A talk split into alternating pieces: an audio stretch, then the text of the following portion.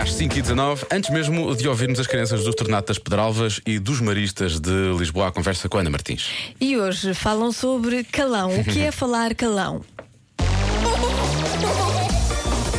Eu é que sei. O mundo visto pelas crianças.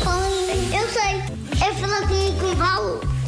É falar com um cavalo. Ah lá. Você falar calão? Sim. É falar para dentro. Então é para falar com, com outros animais. Eu uso bué. É uma palavra diferente às outras. Balão. Balão rima com um balão.